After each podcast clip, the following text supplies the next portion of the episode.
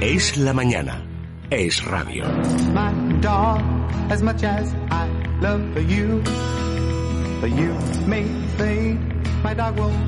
Las 11 y 32 y en los minutos que nos quedan eh, vamos a hacer una ruta en unos, en unos segundos con Víctor de la Serna y Encarna Jiménez. Viajaremos hasta, hasta La Rioja, nada menos. Pero antes ya está aquí Laura Herrero. Laura, bienvenida. Buenos días para hablarnos de mascotas. Y además hoy vamos a hablar concretamente de los derechos de nuestras mascotas. Hemos invitado a Daniel Dorado, él es el presidente de la sección Derecho Animal del Colegio de Abogados de Madrid y es todo un referente en la defensa de los derechos animales en España porque aunque resulte insólito, los animales también tienen derechos y hay que protegerlos. Daniel, bienvenido. Buenos días. Hola, buenos días, muchas gracias. Bueno, Daniel nos estaba explicando, ¿verdad, Laura, cuál es exactamente su cometido, que tiene mucho que ver con estos derechos de los animales y, y con materias realmente sorprendentes como pueden ser las negligencias de las clínicas veterinarias o qué hacer con nuestro animal cuando una pareja se separa. Pero es un campo amplio, ¿verdad? Sí, la verdad que siempre lo decimos aquí, que desde hace unos años, pocos a esta parte, cada vez tenemos más presentes a nuestras mascotas, a los animales. Y bueno, también, claro, hay que avanzar en el derecho. Es algo que hasta ahora estaba un vacío, no se hablaba mucho de ello. Pero bueno, van surgiendo eso, la preocupación por nuestra mascota, que pasa de ser solo una propiedad, como está todavía considerado en la ley, para ser nuestra familia. Entonces, claro, es normal que nos preocupemos si lo llevamos al veterinario y ha muerto en una operación que en principio no tenía que haber pasado nada malo, pues oye, también pedir responsabilidades o en una residencia de animales, si nos encontramos a nuestro perro o nuestro gato en una situación lamentable, como tú dices, los divorcios. ¿Qué pasa cuando nos separamos? Bueno, pues el perro pasa a ser un poco como un hijo. Oye, ¿quién se Claro. lo queda y cómo regulamos ese régimen de, de visitas? De visitas. Para eso está Daniel Dorado, para temas muy importantes como son el, el derecho de los animales, para presidir esta sección que ya es todo un avance en, en este campo y bueno, y para asesorarnos también en temas más cotidianos. Es una no podemos decir que sea abogado de los animales, ¿verdad? Porque sería demasiado amplio. ¿Cuáles son los derechos básicos de un animal? Porque en un ser humano más o menos tenemos claro, ¿no? Derecho a la infancia, que son un poco utópicos, pero sí que están registrados en la Constitución el derecho a la libertad de expresión, el derecho al honor, a la propia imagen. En el caso de los animales, ¿cuáles son? Es un tema complicado y de hecho eh, daría para hablar largo y tendido al respecto porque tenemos que tener en cuenta que a día de hoy los animales básicamente son considerados eh, propiedades, es decir, pues lo- con los animales eh, se comercia, los animales se tienen ante eh, se tiene en cuenta ante todo lo que son mm, los intereses o los deseos de sus propietarios, con lo cual es discutible si podemos hablar realmente de derechos de los animales. Pero bueno, en cualquier caso, eh, sí que es verdad que cada vez se están eh, creando leyes y creando textos legales que vienen a eh, regular ¿no? las distintas situaciones que pueden afectar a los animales y de alguna manera vienen a sancionar los casos de maltrato o algunos de los casos de maltrato que pueden perjudicar a los animales. Bueno, en Francia, creo que es Francia, igual me equivoco, pero hace poquito se ha cambiado la ley para considerar los seres vivos. En España siguen siendo una propiedad y, de hecho, si tú tienes un embargo, pueden empezar a quitarte tu coche, tu casa y te pueden quitar tu perro como si fuera una cosa. Mm. Existe un conflicto al respecto porque si atendemos a lo que eh, son, por ejemplo, los textos de la Unión Europea, eh, ya vienen a reconocer que los animales no son meras propiedades, sino que son eh, seres sintientes, seres con la capacidad de sufrir y disfrutar, que tienen determinadas necesidades. Por otra parte, ocurre esa situación, ¿no? Que al mismo tiempo que ocurre eso, la legislación tiene en consideración a los animales como meras propiedades. Eso, en cierta manera, viene a reflejar lo que es eh, una eh, situación contradictoria, una visión esquizofrénica, hablan algunos de los animales, que por una parte eh, los vemos como seres que merecen nuestro respeto, pero al mismo tiempo los vemos como meras mercancías con las que podemos comerciar. Nuestra relación con los animales tiene ese problema. Entonces, eso de alguna manera también se refleja en la, en la, legislación. La legislación en buena medida viene a ser un reflejo de lo que son las relaciones que los ciudadanos tienen entre sí y la visión del mundo que tienen los ciudadanos. Daniel, ¿te parece que hablemos de casos prácticos? Por, ejemplo, supuesto. Eh, yo no tengo animal, no tengo perro, no tengo gato, pero eh, contemplo un caso de una agresión de una persona a su perro o a su gato. ¿Ese Mm. animal qué derechos tiene si yo lo denuncio o dónde lo he de denunciar? Bien, eh, los casos de maltrato animal en una situación como esta se pueden denunciar eh, bien por la vía penal, por vulneración del Código Penal, que sería un delito, eh, o bien por vulneración de la ley de protección animal. Existe una ley de protección animal en cada comunidad autónoma. Entonces, en el caso de que la agresión, digamos, sea fuerte, le produzca unas lesiones graves o la muerte del animal, eso se podría denunciar bien en el juzgado de guardia o bien en la policía.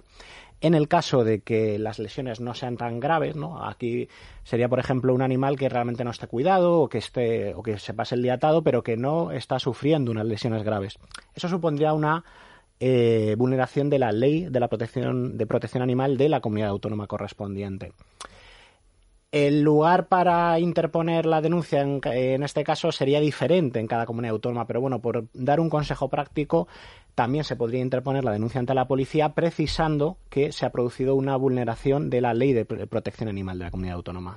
Aquí precisamente entra una de las luchas principales que lleváis a cabo, que es que eh, cuando matas a un animal, que hay una agresión efectivamente muy grave o dejas morir a un animal de, hambre, que se amplíe la, la, condena de 18 meses, creo que es ahora, a por lo menos dos años para que efectivamente esa persona entre en la cárcel. ¿Pero eso se cumplen? Recientemente eh, se reformó el Código Penal y se produjo un cierto endurecimiento de las penas en los casos de maltrato animal, el artículo 337. Sin embargo, la pena máxima sigue siendo inferior a los dos años de cárcel. Entonces, no entran. Claro, entonces en el caso de que no tengan antecedentes, eh, eh, lo normal es que la pena quede suspendida. Por lo tanto, eso refleja que las penas en España son absolutamente insuficientes y que se deberían eh, superar pues los dos años de prisión de tal manera que en el caso de que se produzca un, un maltrato, pues sí que se produzca la entrada en prisión. En el caso de negligencias médicas, por ejemplo, veterinarias, ¿qué, ¿qué, resultados suelen tener estos juicios? En el caso de negligencias veterinarias, se puede interponer una demanda reclamando lo que son los gastos veterinarios y una indemnización en concepto de daño moral ante el juzgado de primera instancia y también se puede interponer una denuncia administrativa ante el colegio de veterinarios correspondiente por vulneración de los estatutos y del código deontológico. Las denuncias eh, administrativas interpuestas ante el colegio de veterinarios eh, no suelen prosperar, sin embargo, en los casos de negligencias que eh, en los cuales el cliente decide acudir a los juzgados de lo civil, si se puede demostrar la negligencia, pues con un informe pericial y con una demanda bien elaborada, sí que el porcentaje de éxito es mayor es como, como los seres humanos, ¿no? Eh, llevar una prueba de una autopsia, por ejemplo, y eso nos lo admitirían. Exactamente. Eh, la, de hecho, la legislación no suele precisar al detalle eh, qué tipo de procedimiento hay que seguir en el caso de que los animales hayan sido afectados tenemos lo que son las reglas generales del derecho, ¿no? Tenemos la ley de enjuiciamiento civil, la ley de enjuiciamiento criminal y demás, que establece un tipo de mecanismos y un tipo de pruebas. De la misma manera que se puede aportar un informe pericial médico en el caso de por ejemplo, un accidente de tráfico ¿no? o una negligencia médica, se puede aportar un informe pericial veterinario en el caso de una negligencia veterinaria. Y bueno, nos quedamos sin tiempo. Laura, me imagino que quieres preguntar algo. Yo quiero preguntar algo personal, no personal, pero sí que conozco gente que ha resultado afectada. Es el caso contrario, es el caso de ser humano mordido por un animal, por un perro cómo está la legislación en ese hmm. punto y cuáles son los derechos, porque eh, escuchas de todo. Lo principal que escuchas es que ese animal que ha atacado a un ser humano tiene que ser aniquilado, tiene que ser exterminado directamente. No sé cómo está la legislación mm. al respecto.